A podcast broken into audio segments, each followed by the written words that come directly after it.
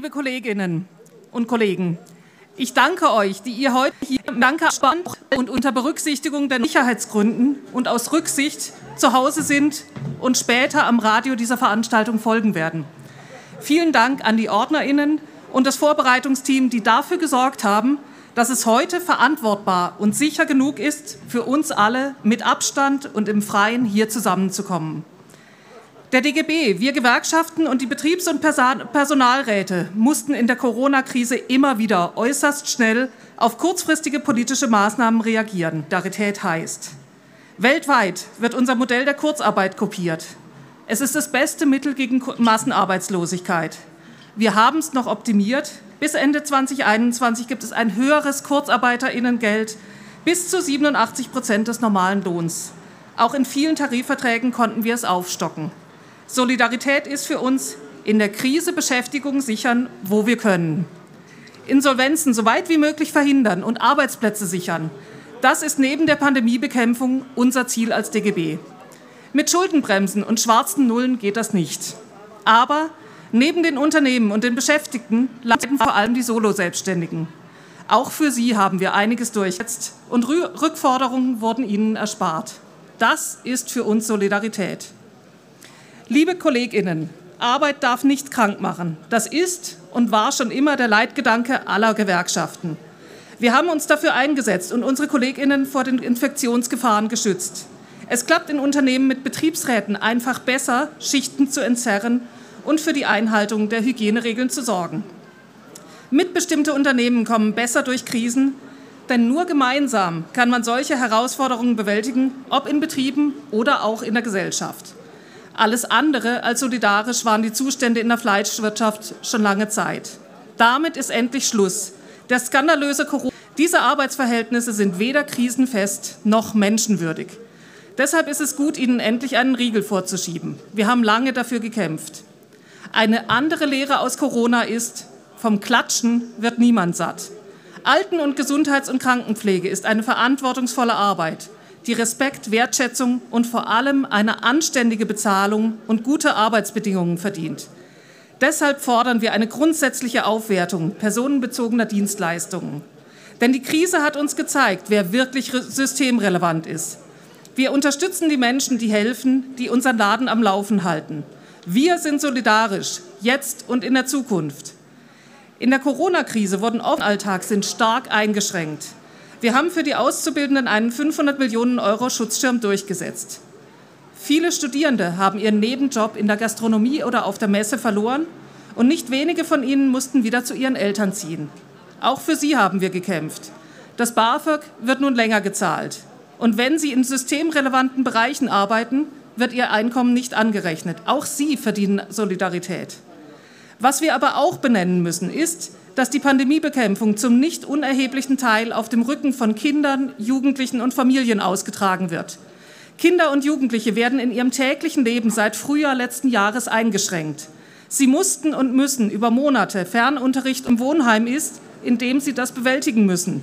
Ob sie von Seiten ihrer Eltern dabei unterstützt werden können oder ob sie selbst Unterstützung leisten müssen im häuslichen Umfeld, weil Armut, Krankheit oder sonstige Probleme vorhanden sind. Luftreinigungsgeräte für Kitas und Schulen hätten seit einem Jahr bestellt sein können und würden Kitas und Schulen jetzt deutlich sicherer machen. Sie sind aber leider weder in der Landes- noch der Bundes-, aber auch nicht in der Kommunalpolitik auf der Prioritätenliste gelandet. Es gibt Verbote von Sport und Treffen werden, ob sie bitte ihre Beschäftigten im Homeoffice statt im Großraumbüro arbeiten lassen würden, wenn es nicht allzu viele Umstände macht. Das darf so nicht weitergehen. Was wir brauchen, ist eine gesamtgesellschaftliche Anstrengung, die dann in verlässlichen Schul- und Kita-Öffnungen münden kann.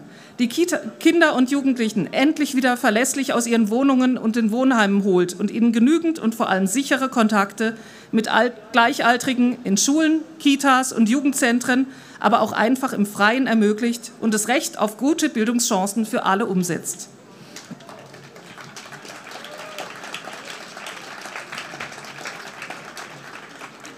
Liebe Kolleginnen, die neue Landesregierung Kräftemangel an Schulen endlich angegangen werden sollte durch die Schaffung von zusätzlichen Stellen für Lehrkräfte. Aber direkt nach dieser erfreulichen Nachricht kam die Vollbremsung. Der Schuldenbremse soll auch dieses sinnvolle Vorhaben zum Opfer fallen. Wenn die künftige Landesregierung es ernst meint mit Chancengerechtigkeit für alle Kinder und Jugendlichen und der in den letzten Monaten so viel beschworenen Bildungsgerechtigkeit, dann wird sie für diesen Bereich Geld in die Hand nehmen müssen. Eine inklusive Bildungslandschaft, gut ausgestattete Kitas, Schulen und Hochschulen brauchen gute Rahmenbedingungen.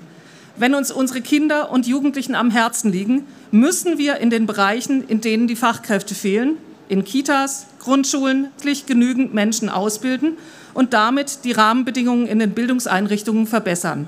Wir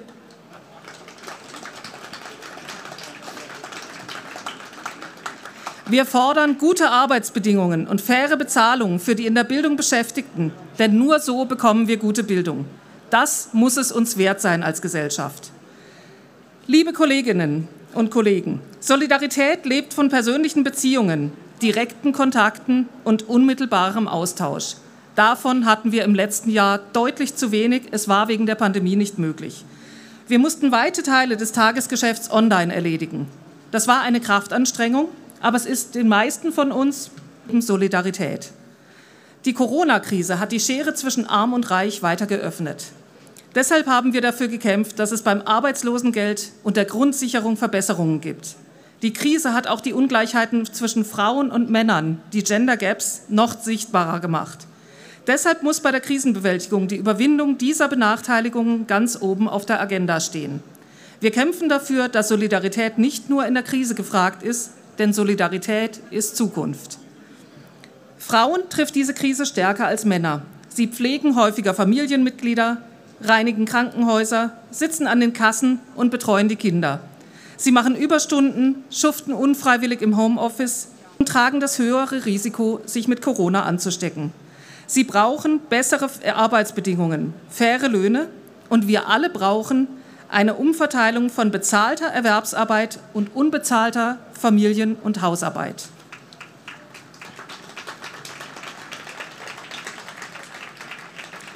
Mit Schließungen von Kitas und Pflegeeinrichtungen wurden viele Frauen in ihren persönlichen und beruflichen Plänen ausgebremst.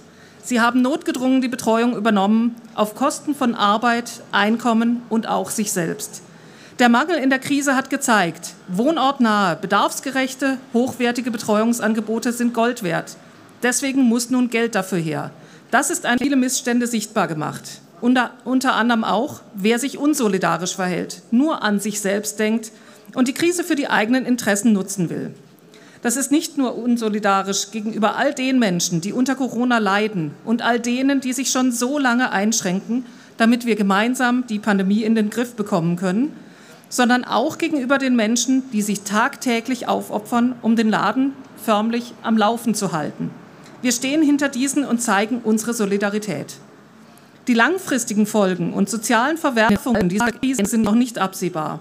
Ebenso wenig, wann die Rückkehr zur Normalität in den Alltag endlich wieder möglich ist. Die Corona-Krise hat innerhalb Kürzeln, ist aber nur wirksam, wenn es eingebettet ist in den zivilgesellschaftlichen Konsens darüber, welche Wege aus der Krise führen. Sozialpartnerschaft und Mitbestimmung sind ein Beispiel dafür, wie effektiv Konsenskultur in der Krisenbewältigung sein kann. In Hunderttausenden von Betrieben wurden innerhalb kürzester Zeit gemeinsam Corona-Schutzkonzepte entwickelt, um auch in Zeiten der Pandemie möglichst gute und sichere Arbeitsbedingungen für die Beschäftigten zu schaffen.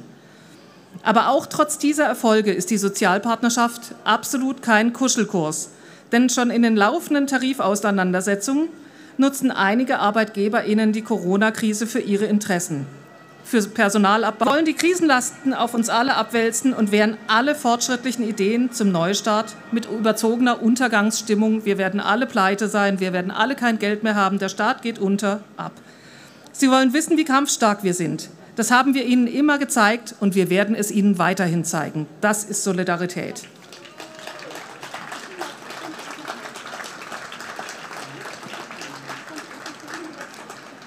Liebe Kolleginnen, die Corona-Pandemie ist eine enorme Belastung für unsere Gesellschaft. Sie zeigt zum einen sehr deutlich, welche Ungerechtigkeiten bestehen. Zum anderen verschärft sie viele dieser Konflikte. Es ist absolut nachvollziehbar, dass viele Menschen gestresst sind, frustriert hinterfragen.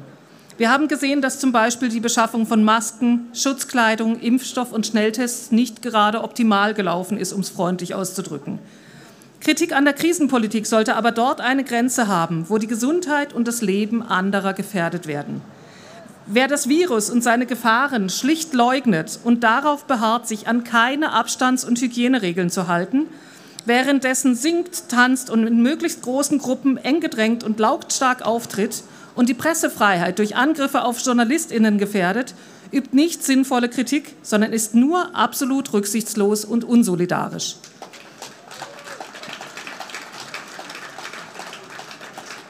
Gehör zu verschaffen, ist unterstes Niveau. Sich in der Not von Menschen mit erlogenen Aussagen wichtig zu nehmen, ist unfassbar unsolidarisch. Diese Menschen haben sich inzwischen zu einer gefährlichen Mischung aus Rechtsradikalen, Reichsbürgerinnen, Verschwörungstheoretikerinnen, Neonazis und Impfgegnerinnen zusammengefunden. Sie sind unfassbar unsolidarisch und verantwortungslos und stellen ihre egozentrischen Anliegen weit über die Gesundheit und das Leben von Menschen. Liebe Kolleginnen, für uns Gewerkschaften war und ist jederzeit klar, niemand darf das Gefühl haben, dass die eigenen Bedürfnisse in der aktuellen Krisenpolitik keine Rolle spielen. Wir haben immer für eine Solidarität wir haben bewiesen, wie man solidarisch durch die Pandemie kommt, während die angeblich Querdenkenden Verschwörungstheorien verbreiten und gegen vermeintliche Sündenböcke und die Fundamente unseres Staates setzen. Mitgefühl, Hilfsbereitschaft und Mut zum Anpacken haben die nicht zu bieten. Liebe Kolleginnen, in der Krise haben Rechtsradikale und Rechtspopulistinnen auf der ganzen Welt bewiesen, wie unbelehrbar sie sind und wie gefährlich ihre Politik ist. Überall, wo sie in der Verantwortung standen, sind die Auswirkungen der Krise verheerend. Anstatt schnell und konsequent Schutzmaßnahmen zu ergreifen, haben beispielsweise Trump und Bolsonaro die Krankheit verharmlost und ignoriert. Die schreckliche Folge sind 100 Fake News zu verbreiten, die Gefahren klein zu reden und wichtige Schutzmaßnahmen verächtlich zu machen. Die AfD hat sich dieser Internationale der Corona-Leugnerinnen angeschlossen.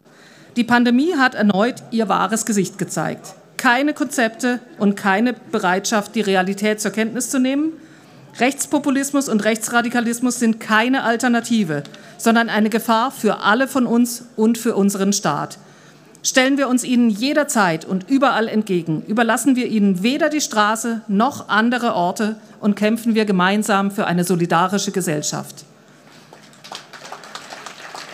Liebe Kolleginnen, Vereinigungen, die als alternative Gewerkschaften auftreten, Tom hat es gerade auch schon gesagt, und behaupten, die wahre Interessenvertretung abhängig Beschäftigter zu sein. Sie haben zum Teil, sich zum Teil an den Protesten der Querdenkenden beteiligt. Arbeitsschutz spielt für sie keine Rolle, Solidarität sowieso nicht. Stattdessen spalten sie Belegschaften und wollen sie damit kampfunfähiger machen. Sie tragen das braune Gift in die Betriebe. Bei den letzten Betriebsratswahlen konnten deren Listen so gut wie keine Erfolge erzielen. Versalzen wir ihnen auch weiterhin ihre trübe Suppe und lassen wir sie mit ihren Lügen und ihrer Hetze nicht durchkommen. Für gute und professionelle Vertretungen. Denn Solidarität ist unsere Zukunft und nicht Hass und Hetze. In diesem Superwahljahr wollen wir wichtige Weichen für die Zukunft stellen. Dabei ist für uns als Gewerkschaften klar, kein Rollback zum Status quo vor der Corona-Krise. Aufbruch in eine bessere, gerechtere, solidarischere und vor allem sicherere Zukunft. Deshalb werden wir uns in den Wahlkampf einmischen und die Parteien genau daran messen. Was wollen sie tun, damit wir alle gestärkt aus der Krise hervorgehen? Konzepte gibt es. 2021 muss das Jahr werden, in dem wir endlich die Weichen für sie stellen. Wir müssen massiv in diese Zukunft investieren und die Transformation von Wirtschaft und Arbeitswelt, was in der Corona-Krise, wir müssen den beschließlich auch für die Klimawende, für die uns das Bundesverfassungsgericht diese Woche ja noch mal einen klaren Auftrag gegeben hat. Kein Land wird sie alleine bewältigen. Wir brauchen deshalb einen Neustart für Europa. Und die Corona-Krise, die Situation im Gesundheitssektor und in den Kliniken hat auch gezeigt und legt den Finger in die Wunde, das neoliberale Mantra, vom schlanken Staat ist endgültig gescheitert. Wir brauchen einen starken Sozialstaat und einen Ausbau der sozialen Infrastruktur. Liebe Kolleginnen, das sind unsere Schwerpunkte für den Wahlkampf zum Bundestag. Hinter ihnen stehen klare Vorschläge, die wir mit allen demokratischen Parteien diskutieren werden. Und wir werden sie in die Öffentlichkeit tragen und allen BürgerInnen vorstellen. Dafür haben wir wollen Menschen motivieren, sich einzumischen, die Demokratie mitzugestalten und sie keinesfalls rechten Corona-LeugnerInnen, Feinden empfundener oder tatsächlicher Minderheiten, Frauenfeinden und VerschwörungstheoretikerInnen überlassen. Liebe Kolleginnen, bei diesen Kampfansagen dürft ihr sehr gerne klatschen. Liebe Kolleginnen und Kollegen, Deutschland muss nicht nur die internationalen Klimaziele erreichen, es muss auch führend in den nachhaltigen Zukunftstechnologien werden. Denn diese Technologien stehen für die Arbeitsplätze von morgen. Fit für die Transformation werden wir nur, wenn wir allen Menschen Verantwortung. In den nächsten zehn Jahren ist ein entschlossenes politisches Handeln gefragt, um unkontrollierbare Schäden für die gesellschaftliche und die wirtschaftliche Entwicklung zu vermeiden und eine lebenswerte Zukunft für, für die nachfolgenden Generationen zu ermöglichen. Für uns steht eine gerechte Gestaltung der Transformation im Mittelpunkt. Klimaziele müssen mit sozialen Zielen Hand in Hand gehen. Wir werden nur erfolgreich sein, wenn unsere Kriterien für gute Arbeit auch in einer ökologischen Wirtschaft gelten. Kommt es zu einer zunehmenden Prekarisierung, wird der Wandel als Bedrohung empfunden und erzeugt Widerstand. Tarifverträge und Mitbestimmung sind die Garantie für Sicherheit im Wandel. Sie sorgen für wirtschaftliche, klimaneutrale Produkte und Anwendungen. So hat Solidarität eine Zukunft. Grundvoraussetzung für eine erfolgreiche Energie- und Verkehrswende ist ein handlungsfähiger Staat. Er muss die Transformation voranbringen und den sozialverträglichen Übergang zur Klimaneutralität aktiv begleiten. Dazu gehört eine massive Investitionsoffensive um Innovationen zum Durchbruch zu verhelfen. Damit sichern wir gute Arbeitsplätze für Deutschlands und Europas Zukunft. Unsere Wirtschaft steht aber auch vor einer digitalen Transformation. Algorithmen und Roboter beherrschen schon jetzt die Arbeitsabläufe in den Fabriken. Die Industrie wird immer mehr zur Industrie 4.0. Plattformarbeit, Onlinehandel und Onlinebanking hat durch Corona einen weiteren Schub bekommen. Künstliche Intelligenz erhält Einzug. Digitale Plattformen werden immer wichtiger. Das kann eine Erfolgsgeschichte werden, aber nur, wenn wir sie gemeinsam gestalten. Dazu gehört, dass Betriebsräte mitreden, wenn Produktionsprozesse digitalisiert und vernetzt werden. Weiterbildung ist ein zentraler Schlüssel, wenn wir den digitalen und ökologischen Wandel der Arbeitswelt gestalten wollen. Qualifizierung ist die Garantie für das Gelingen der vierten industriellen Revolution. Ob die digitale Arbeitswelt zu guter und vor allem selbstbestimmter Arbeit führt oder die schlechten Seiten der Arbeitswelt stärkt, ist noch nicht entschieden. Wir kämpfen weiter für die gute digitale Arbeit, die Mitbestimmung durch aktive Betriebs- und Personalräte. Sie müssen besonders mit Blick auf die Digitalisierung einen Beitrag dazu leisten können, um benötigte Kompetenzen aufzubauen und erhalten. Das geht nur mit besseren Beteiligungsrechten. Das ist Solidarität. Wir brauchen ein Recht auf Weiterbildung, damit Beschäftigte im Strukturwandel auch eine berufliche Neuorientierung angehen können. Wir brauchen auch eine bessere finanzielle Unterstützung bei Weiterbildung während der Arbeitslosigkeit, insbesondere für Geringqualifizierte. Und wir brauchen eine bundesgesetzliche Regelung, damit in der Summe mehr Bildungszeit geschaffen wird. Dazu gehören mindestens die Freistellung für Bildungsteilzeit sowie die Ermöglichung wird nur solidarisch gelingen. Denn Solidarität ist Zukunft.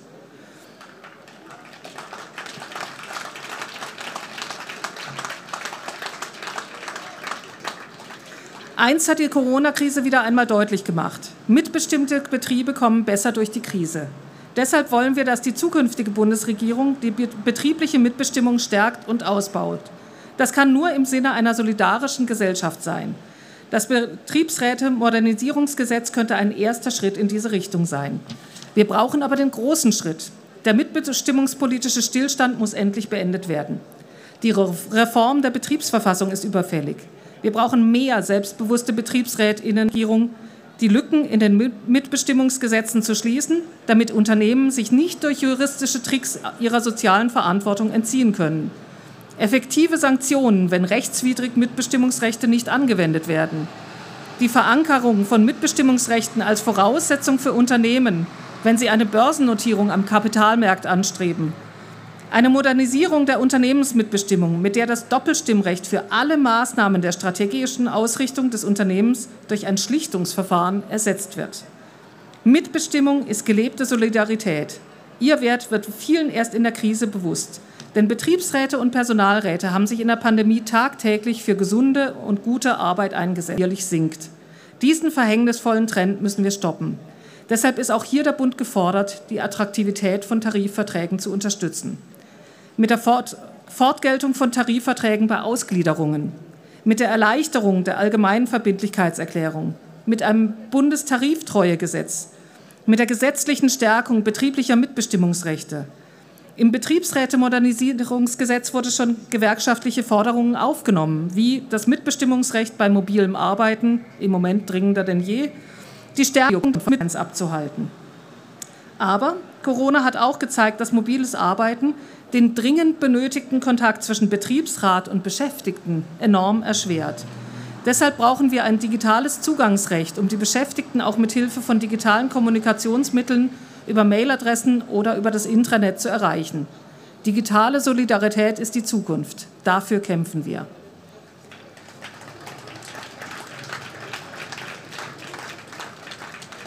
Solidarität zeigen wir Gewerkschaften mit unseren erfolgreichen Tarifabschlüssen. Tarifverträge sind das wichtigste Instrument, um die Löhne, Arbeits- und damit auch die Lebensbedingungen der Beschäftigten flächendeckend zu verbessern. Tarifverträge gelten, profitieren auch Frauen überdurchschnittlich. Ihr Bruttostundenlohn liegt im Schnitt fast ein Viertel über dem der Frauen in nicht tarifgebundenen Betrieben, während das Tarifplus bei Männern gut ein Fünftel ausmacht. Da könnte Spahn jetzt mal anfangen zu rechnen, was jetzt mehr ist, ein Viertel oder ein Fünftel. Flächentarifverträge sorgen für fairen Wettbewerb und verhindern Dumpingkonkurrenz. Aber immer mehr ArbeitgeberInnen versuchen der Tarifbindung zu entfliehen. Oft wechseln sie in eine Mitgliedschaft ohne Tarifbindung. Diese OT-Mitgliedschaft sichert Beratung und Rechtsschutz, erlaubt aber die Tarifflucht. Das ist unsolidarisch. Das muss eingeschränkt werden.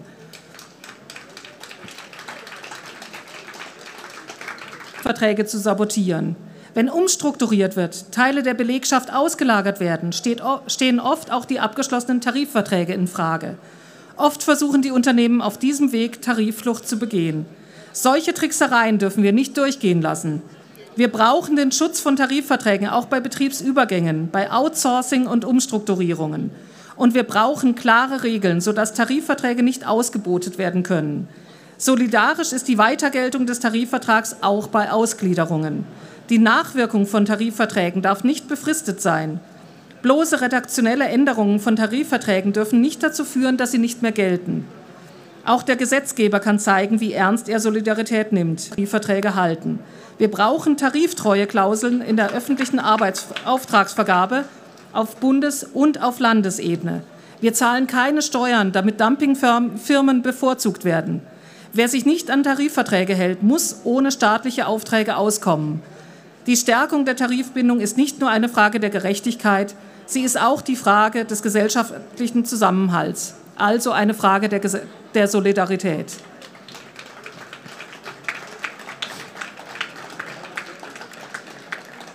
Was die wirtschaftlichen Auswirkungen der Corona-Krise angeht, hat die Politik einiges unternommen, um die Folgen abzumildern. Sie hat Konjunkturprogramme aufgelegt und die öffentlichen Ausgabenbremse ist ausgesetzt und das ist richtig so. Wir haben sie immer abgelehnt, weil sie eine Investitions- und Zukunftsbremse ist. Der Bund will die Corona-Schulden innerhalb von 20 Jahren zurückzahlen. Das heißt, er wird schon bald rund 15 Milliarden Euro jedes Jahr in die Schuldentilgung stecken müssen. Dieses Geld wäre anderswo deutlich besser aufgehoben. Zumal die Zinsen derzeit so niedrig sind, dass die Schulden den Staat überhaupt nichts kosten. Die Tilgungspläne für die aufgenommenen Schulden sollten unbedingt verlängert werden, von 20 auf 50 Jahre beispielsweise. Das nimmt den Druck, jedes Jahr viel Geld in die Schuldentilgung zu stecken, das woanders fehlt. Liebe Kolleginnen, Corona hat uns erneut, gezeigt, laufen wir Gefahr, die Ziele des Pariser Klimaabkommens zu verfehlen. Wir brauchen flächendeckenden ÖPNV, Entschuldigung, ÖPNV, eine gute Ladeinfrastruktur für E-Mobilität und den Ausbau des Schienennetzes. Für uns steht fest, eine klimaneutrale, zukunftsfähige Wirtschaft braucht eine gute Verkehrsinfrastruktur. Auch bei Digitalisierung und Netzausbau hinkt Deutschland massiv hinterher. Glasfaser ist vielerorts noch reine Zukunftsmusik. Doch vor allem auf dem Land braucht es schnelles Internet, damit sich dort auch Unternehmen ansiedeln können und Arbeitsplätze schaffen können. Andernfalls werden ganze Regionen einfach abgehängt. Daher fordern wir schnelles Internet an jeder Milchkanne, von klein auf, wozu flächendeckende Ganztagskitas und Ganztagsschulen zählen. Bildung darf nicht vom Geldbeutel, dem Bildungshintergrund, der Herkunft und der Gesundheit der Eltern abhängen. Gerade in der Corona-Krise hat sich deutlicher denn je gezeigt, dass Bildungsgerechtigkeit noch in weiter Ferne ist. Lassen wir es nicht zu, dass durch die Schuldenbremse, durch Fachkräftemangel und mangelnde Investitionen im Bildungsbereich Kinder und Jugendliche systematisch ausgebremst werden, statt dass wir ihnen die besten Chancen auf ein selbstbestimmtes und glückliches Leben mit auf den Weg geben. Wir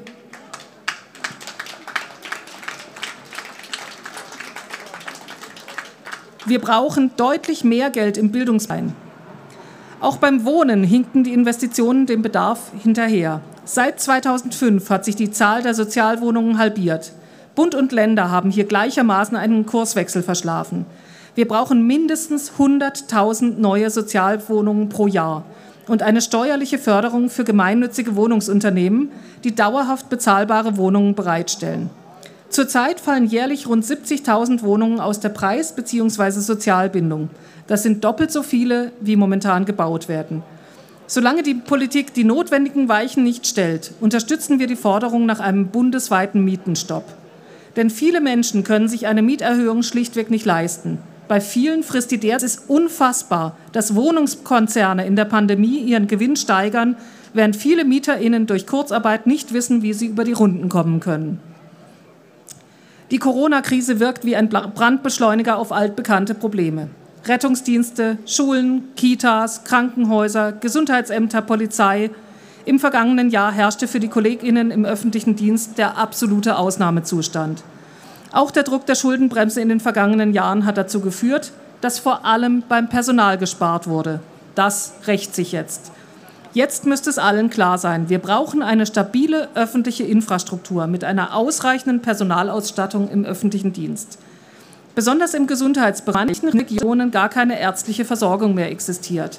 Corona hat uns auch dies deutlich gemacht. Wir brauchen ein gutes Gesundheitssystem mit flächendeckender Gesundheitsversorgung sowie mehr Beschäftigten im Gesundheits- und Pflegebereich, nicht nur in der Krise, sondern langfristig. Die Zahl der Ärztinnen in den Gesundheitsämtern ist in den letzten 20 Jahren um ein Drittel geschrumpft. Das rächt sich im Moment bitterlich. Zudem sind schon heute tausende Stellen nicht besetzt, etwa in der Bauverwaltung. Die Leidtragenden der löchrigen Personaldecke sind die KollegInnen, die den Wünschen der BürgerInnen gerecht werden wollen. Sie sind überlastet durch Arbeitsverdichtung. Selbst das Alltagsgeschäft ist oft nur mit Ach und Krach zu meistern. Für uns ist klar, wir wollen Schwimmbäder, Museen, Jugendzentren und Frauenhäuser wurden mancherorts gänzlich dem Rotstift geopfert. Ganze Regionen verlieren dadurch an Lebensqualität und werden allmählich abgehängt. Was jetzt folgen muss, ist die Neujustierung staatlicher Aufgaben. Jetzt ist die Zeit, in der der Staat seine Handlungsfähigkeit zurückgewinnen muss für eine solidarische, solidarische Gesellschaft für die Zukunft. Um den Strukturwandel in Europa zu gestalten, braucht es nicht nur einen Green Deal. Wir brauchen einen Social Deal, der den Menschen wirtschaftliche Perspektiven auf ein besseres Leben in der Transformation bietet. Der soziale Dialog muss gestärkt werden, denn er steht für ein solidarisches Europa. In Corona-Zeiten stehen wir vor der doppelten Herausforderung. Der Neustart muss ein Start in ein klimaneutrales Europa sein. Hierfür brauchen wir Investitionen. Das Regelwerk für staatliche Beihilfen und die Regeln auf EU-Ebene sind dafür oftmals Hindernisse, die angepasst werden müssen. Um Beschäftigung nachhaltig zu sichern, muss gezielt dort investiert werden, wo die Wirtschaft hinterherhinkt. Hierfür müssen die Finanzmärkte so umgebaut werden, dass nicht der kurzfristige Profit im Vordergrund steht, sondern der Aufbau einer nachhaltigen und sozial gerechten Realwirtschaft. Dann schaffen wir die Zukunft solidarisch und gerecht. In der Corona-Krise haben wir gesehen, wie abhängig die Industrie von Lieferungen aus anderen Ländern ist. Wenn in China die Produktion stockt, fehlen hier zum Beispiel wichtige Arzneimittel, dass die Lieferketten und unsere Industrie robuster werden. Wir wollen eine internationale Arbeitsteilung, aber nur eine, in der die Produktion stabil und sicher bleibt. Die Corona-Pandemie hat uns gezeigt, dass Solidarität und Verantwortung die Gesellschaft zusammenhält. Wir haben aber auch gesehen, dass wir Solidarität in Europa und weltweit benötigen. Deshalb haben wir für ein Gesetz gekämpft, das diese Solidarität stärkt. Jetzt kommt endlich das sogenannte Lieferkettengesetz, denn immer wieder geschehen Menschenrechtsverletzungen bei der Herstellung von Gütern, die wir tagtäglich verbrauchen. Sei es Kinderarbeit auf Kakaoplantagen in Westafrika oder der fahrlässig verursachte Einsturz einer Textilfabrik in Bangladesch 2013, wenn sie sich leisten können. Sie wollen dabei Rechtssicherheit, die wir nirgendwo mit freiwilligen Selbstverpflichtungen erreichen. Deshalb brauchen wir dieses Gesetz und auch, um unsere Kolleginnen an den Nähmaschinen oder in den Bergwerken in anderen Ländern zu schützen. Denn sie verdienen unsere Solidarität. Eine ordentliche Gesetzgebung schützt sie und nimmt die Unternehmen in die Pflicht. Mit dem Lieferkettengesetz verpflichtet der Gesetzgeber Firmen, von der Produktion der Rohstoffe bis zur Lieferung ins Supermarktregal die Einhaltung der Menschenrechte zu garantieren. Doch es sind bislang nur Firmen mit mindestens 3000 Beschäftigten betroffen. Ab 2024 sollen Unternehmen mit mehr als 1000 Beschäftigten erfasst werden. Durch den Betreten an ihren Standorten wären und andere Global Player komplett aus der Geltung des Gesetzes heraus. Wir fordern daher alle in Deutschland tätigen Unternehmen mindestens ab einer Mitarbeiterzahl von 500 zur Einhaltung von Menschen- und Arbeitsrechten zu verpflichten.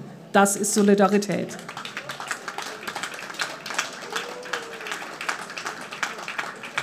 Die Corona-Pandemie hat wie ein Brennglas die bestehenden Probleme von mobilen Beschäftigten aus dem Ausland, meist anderen EU-Mitgliedstaaten, offengelegt, die oft auf Werksvertragsbasis in Fleischfabriken, auf Feldern, in der Pflege, im Tourismus und anderen Branchen arbeiten.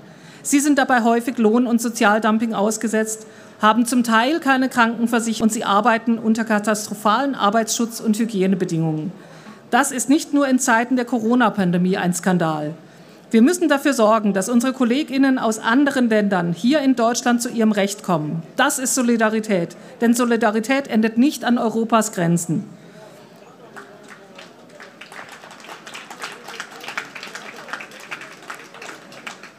Liebe Kolleginnen, nur mit Solidarität lässt sich der Weg aus der Krise finden. Dabei sind wir alle gefragt. Unsere Bereitschaft haben wir in der Krise unter Beweis gestellt. Jetzt ist die Politik gefragt. Sie muss mehr Verantwortung übernehmen, Vertrauen aufbauen und Erwartungen erfüllen. Denn es hat sich gezeigt, dass vor allem Länder mit einem die Politik muss der Treiber für solidarisches Handeln sein. Denn Solidarität hält unsere Gesellschaft zusammen. Nur gemeinsam schaffen wir Gerechtigkeit bei der Krisenbewältigung in der Gesellschaft und der Arbeitswelt. Gewerkschaften treten deswegen jedes Jahr, wie auch dieses Jahr am 1. Mai, wieder für Solidarität ein. Wir spannen ein Netz der Solidarität über die Plätze und digitalen Foren, weil Solidarität die Zukunft ist. Vielen Dank.